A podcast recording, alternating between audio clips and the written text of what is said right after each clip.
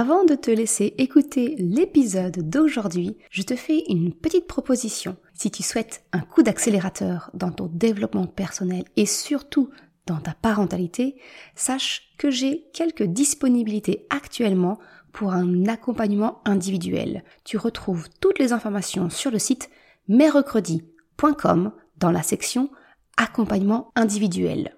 Et je te laisse ainsi peut-être prendre contact avec moi pour un appel découverte. À très vite et maintenant, bonne écoute. Je suis Maude et tu écoutes l'épisode 3 du podcast S'élever en même temps que son enfant. Je te partage aujourd'hui les idées reçues sur ce que n'est pas la parentalité bienveillante selon moi.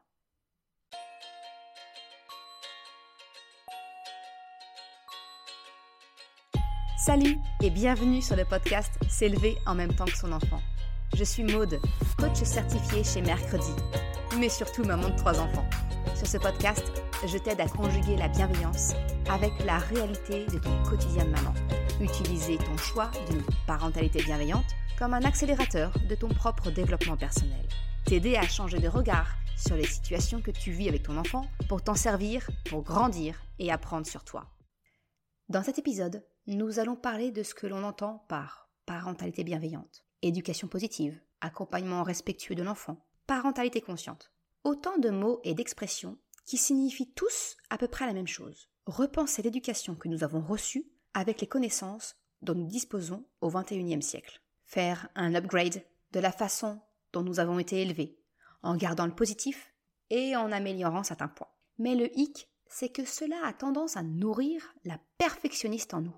Tu sais, c'est le moment où on commence à vouloir cocher toutes les cases, absolument.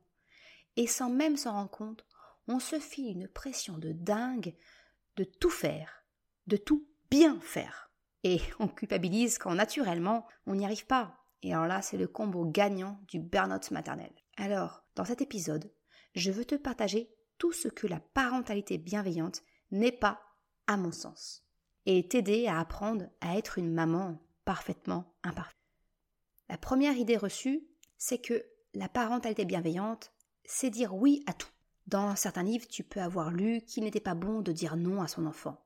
Tu as pu lire mon guide sur les émotions, où je te parle des besoins de ton enfant, et que tant que ce besoin n'aura pas été entendu, satisfait, alors l'émotion, et donc le comportement, reviendra. Une lecture en diagonale de ces informations peut t'amener à la conclusion qu'il faut dire oui à ton enfant et satisfaire tous ses besoins. Pas du tout. Dire oui à tout et satisfaire tous les besoins s'apparente plutôt à une éducation dite laxiste. La parentalité bienveillante, c'est plutôt questionner le pourquoi on dit non. Est-ce que c'est vraiment justifié ou est-ce que c'est une réponse automatique? Par exemple, jouer au ballon près de la route. Le non est justifié. C'est une question de sécurité. Et on peut expliquer le pourquoi à notre enfant.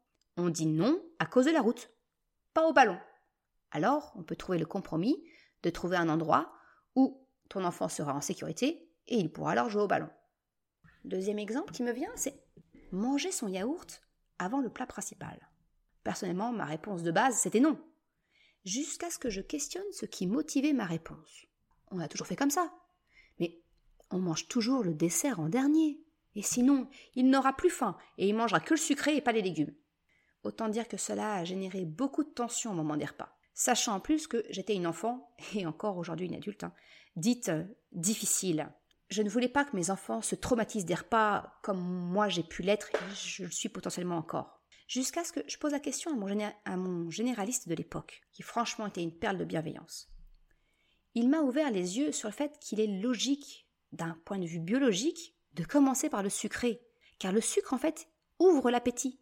C'est donc même une hérésie de terminer son repas par le sucré, ayant conscience de cela. Bref, depuis cet échange avec mon généraliste, mes enfants ont toujours eu leur yaourt à disposition au début du repas s'ils le désiraient. Cela n'a pas empêché mon grand de manger de tout et de façon très équilibrée. Et à contrario, ma fille d'avoir un appétit moineau très sélectif. Tu vois, même approche et pourtant résultat différent. Et c'est pas du tout à cause du fait que le yaourt était présenté potentiellement en début de repas. C'est juste leur rapport à la nourriture. Donc, l'éducation positive, ce n'est pas dire oui à tout, c'est réfléchir à pourquoi on dit non. c'est prendre conscience de ce qui motive notre refus. D'où le terme de parentalité consciente, que j'affectionne particulièrement. Concernant les besoins, il n'est pas non plus question de satisfaire tous les besoins de ton enfant. Il est question d'entendre son besoin, de le comprendre et de s'en servir comme point de départ de discussion pour trouver un compromis qui satisfera tout le monde, toi et ton enfant. L'idée, c'est vraiment la coopération et donc de faire en sorte que tout le monde soit gagnant dans le deal. Ça, je t'en parle dans l'épisode 2 du podcast. Si je t'aide à changer de paire de lunettes, si on prend l'exemple d'un enfant qui ne veut pas prendre son pull pour sortir. Toi, tu sais qu'on est en mars, qu'il fait froid, et tu redoutes qu'il prenne froid, ou peut-être qu'il ne tombe malade après. Peut-être es-tu même de la team frileuse. Et alors là, je lève grandement la main, hein. euh, j'ai un, sang de navet, comme on dit dans ma famille. Et justement, toi tu as froid, et tu penses que si toi tu as froid, alors probablement que ton enfant, lui aussi, mais il ne s'en rend pas compte, ou alors il ne l'exprime pas. Mais ton enfant, lui, il se sent bien, à la bonne température. Peut-être même qu'il a déjà chaud. Alors rajouter une couche supplémentaire, oh, c'est impossible pour lui. On n'est pas du tout égaux face au ressenti de la température. Certains ont une température corporelle euh, plutôt chaude, d'autres froide. Euh, moi, je vois, je, suis souvent avec une double couche de pull, là où choc à pic, et souvent en manche courte, voire fini régulièrement torse nu dans la maison. Hein, on n'a pas le même thermostat. Je sais pas, mais il tient pas ça de moi. Bref, tout ça pour dire que tu peux alors expliquer la crainte à ton enfant qu'une fois sorti, il ressente le froid et alors regrette de ne pas avoir le pull. Tu peux lui proposer un compromis. Ton enfant n'a pas froid, mais toi, tu redoutes que ça ne change une fois sorti. Alors, pourquoi ne pas mettre le pull dans un sac pour l'avoir à disposition, sans l'obliger à le mettre immédiatement? Toi, tu te sentirais rassuré de savoir au, cas où il a un plan B, et lui, il sent que son besoin a été compris, tu ne l'obliges pas à porter un pull dont il ne ressent pas le besoin. En procédant ainsi, tu entends son besoin. Lui n'a pas froid, il sent bien, et lui, il entend ton besoin d'être rassuré, qu'il puisse se couvrir si jamais il finissait par avoir froid. Et ainsi, il sera libre d'adapter sa tenue vestimentaire si la situation change. Et si finalement il n'a pas eu froid, bah, le pull aura simplement fait un petit tour dans un sac. Tu vois par cet exemple, la parentalité bienveillante, prendre en considération le besoin de ton enfant, ça ne signifie pas dire oui à tout, ça signifie simplement de trouver le compromis qui met tout le monde d'accord. L'idée reçue numéro 2, pour moi, c'est que quand on chemine vers la parentalité bienveillante, on ne fait jamais d'erreur, on ne crie jamais, on maintient nos gestes, on ne tape jamais son enfant. Mais la parentalité bienveillante, ce n'est pas réussir à garder son calme dans toutes les situations. Ce n'est pas jamais crier, ni taper son enfant, ne faire aucune erreur. Alors attention, je ne dis pas que je t'encourage à continuer de crier ou de lever la main sur ton enfant, on est bien d'accord. Je dis seulement qu'il faut arrêter de s'auto-flageller sur la place publique lorsque l'on dérape. Tu vis des émotions, tu es humaine, et par moments, bah, la coupe elle est pleine. La colère est une émotion qui fait partie de la palette dont nous disposons. Je t'en ai d'ailleurs parlé dans l'épisode 1 du podcast. Et c'est l'épisode numéro 1. C'est te dire à quel point je considère les émotions comme centrales dans la parentalité et le développement personnel. Ne pas exprimer ce que tu ressens revient à mettre un couvercle sur une casserole en ébullition. Tu ne vois plus les gros bouillons, mais pour autant, le risque de débordement d'explosion n'est pas pour autant éliminé. En fait, c'est aussi efficace qu'un sparadrap sur une fracture ouverte. Être sur le chemin d'une parentalité positive, cela signifie aussi vivre des émotions. Et parfois, ne pas parvenir à les accompagner d'une façon adéquate. Ne pas réagir de la bonne façon. Mais c'est ok, dès lors que tu t'en sers pour apprendre sur toi, pour progresser. Moi, maman de trois enfants, coach en parentalité, j'apprends encore. Il m'arrive encore de crier quand je ne suis pas en mesure de prendre sur moi. Je dérape, crie, mais toujours, toujours, je m'excuse auprès de mes enfants. Je leur explique ce qui a provoqué ce débordement. Et pas plus tard que ce matin, où, alors malade, pressé, stressé par l'heure pour partir à l'école, j'ai crié sur mes aînés, parce que je ne comprenais pas où était passé leur masque propre pour la journée. Une fois ma douche faite, une fois calmée, je me suis excusée, en leur expliquant que ma colère était en fait tournée vers moi et vers mon cerveau qui tournait vraiment au ralenti, qui ne comprenait pas leur explication sur la disparition des masques propres et la multiplication des masques sales. J'avais peur que nous soyons en retard et de se retrouver devant un portail clos. De cette expérience, on en retient tous les trois mon besoin d'être à l'heure, l'indulgence quand maman elle est de tension et qu'elle ne capte rien, la nécessité de prendre soin de ses affaires pour avoir les masques pour la journée sans pour autant compter sur maman. Et le plus important, que lorsque l'on dérape et qu'on ne contrôle plus ses, réactions, on s'excuse. L'idée reçue numéro 3 que j'aimerais aborder, c'est cette idée que quand on fait le choix d'une parentalité bienveillante, eh bien, on est une mère parfaite. Si tu as toujours en tête qu'il est meilleur pour ton enfant d'avoir une mère parfaite, laisse-moi te présenter mon dernier argument, car selon moi, c'est au contraire un poison doré pour ton enfant. Je vais te partager mon, anecdote euh, personnelle. J'ai grandi avec l'image d'une maman qui était vraiment sur tous les fronts. Mon père était très présent, mais années 80 oblige, il travaillait énormément. C'était une autre époque et c'est pas là le débat. Seulement, moi je voyais ma maman travailler à temps plein, entretenir la maison, s'occuper de moi, euh, de mes devoirs, des activités manuelles, cuisiner, beaucoup cuisiner. Elle a toujours été un cordon bleu. Et puis s'occuper aussi du jardin, de l'extérieur, euh, tondre la pelouse. Avec mon regard d'enfant, je ne percevais pas les signaux de fatigue et d'épuisement. Je la voyais simplement être sur tous les fronts. Quand je suis devenue adulte à mon tour, et que je suis rentrée dans la vie active, bah, j'ai commencé naturellement à vouloir reproduire ce schéma. Et déjà sans enfant, bah, j'avais du mal à suivre son exemple. Je ressentais déjà beaucoup de fatigue, de pression et de culpabilité de ne pas y arriver. Il a fallu quelques années pour que je puisse enfin mettre un nom dessus, la charge mentale. Je pense que cela a en partie joué sur le fait que j'ai reculé l'âge de devenir maman. Je n'arrivais pas à la cheville de ma maman alors que je n'avais que moi à penser. Alors avec un enfant en plus, euh, franchement, je me sentais pas de taille. Puis, 2013, Chocapic est arrivé. J'ai voulu continuer sur la même lancée, naturellement. Tout faire. J'étais épuisée. Mais j'arrivais encore à maintenir les apparences. Ma mère avait réussi. Pourquoi est-ce que moi je n'y arriverais pas? La comparaison avec le modèle que j'ai eu a alimenté ma perte de confiance en moi.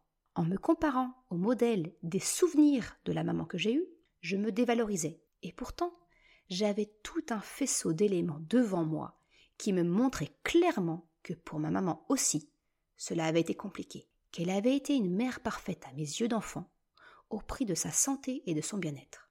Mais on ne voit que ce que l'on veut bien voir, que ce que l'on accepte de se rendre compte. Je n'ai pas vu le puzzle dans son ensemble.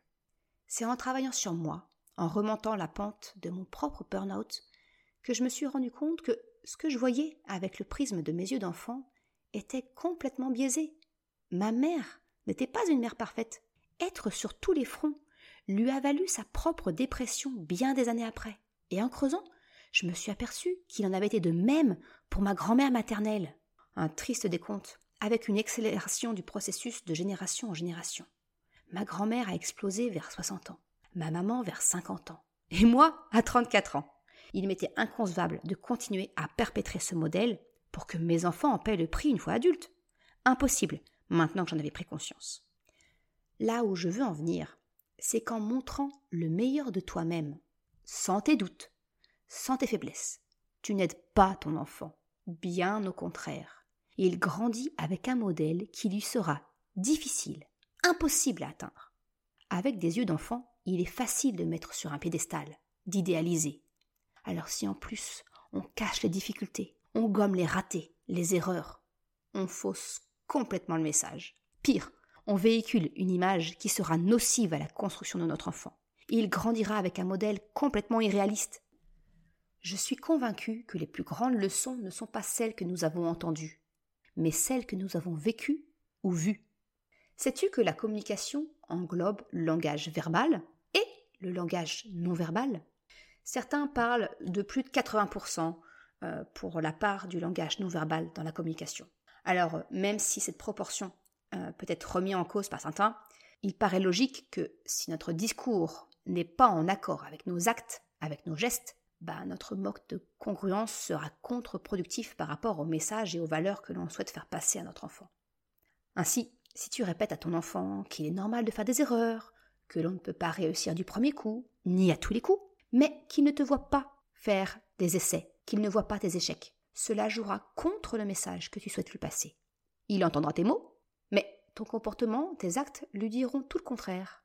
À ton avis, quel message va-t-il retenir? Celui que tu lui dis ou celui qu'il voit? Le point que je souhaite te faire prendre conscience à travers cet épisode, c'est de t'encourager à relâcher la pression que tu peux te mettre en cheminant vers la parentalité bienveillante. La culpabilité qui peut pointer le bout de son nez quand tu te compares à ce que tu vois sur les réseaux sociaux, à ce que tu lis dans les livres ou sur les blogs, à tous les il faut, je dois. Accompagner ton enfant dans la bienveillance, commence par t'accorder cette bienveillance à toi-même. C'est un chemin que tu empruntes. Et comme tout chemin, c'est un pas à la fois. Usain Bolt n'a pas couru 100 mètres en moins de 10 secondes quand il a commencé à marcher. Alors, ne cherche pas à cocher toutes les cases que tu estimes appartenir à la parentalité bienveillante. Commence par en travailler une. Fais en sorte qu'elle devienne un automatisme. Et une fois intégrée, tu pourras augmenter le niveau d'un cran supplémentaire. Et ainsi, un pas à la fois. Tu l'auras compris, faire le choix d'une parentalité bienveillante ne signifie pas être la mère parfaite. C'est même tout le contraire selon moi. Je considère que je suis une meilleure maman pour mes enfants en leur montrant mes erreurs et mes faiblesses. Je chemine dans ma parentalité et il m'arrive encore de déraper, de crier. Je m'en excuse auprès de mes enfants. Être sur le chemin d'une parentalité bienveillante, c'est être une maman parfaitement imparfaite, c'est se remettre en question, déraper, s'excuser, corriger. C'est grandir et apprendre en même temps que ton enfant. C'est apprendre avec et grâce à ton enfant. Je te remercie d'avoir écouté cet épisode jusqu'à la fin. Tu trouveras une retranscription sur le site mercredi.com. Si tu as aimé cet épisode, s'il t'a été utile, euh, je t'invite à le partager, à en parler autour de toi. Ou si le cœur t'en dit, de me laisser une note de 5 étoiles sur Apple Podcast. Cela me permet de faire connaître le podcast et m'encourage à progresser. Un grand merci à celles et ceux qui prendront le temps de le faire. Je te souhaite une excellente journée, après-midi, soirée, quel que soit le moment où tu écoutes, et je te dis à très vite dans un nouvel épisode.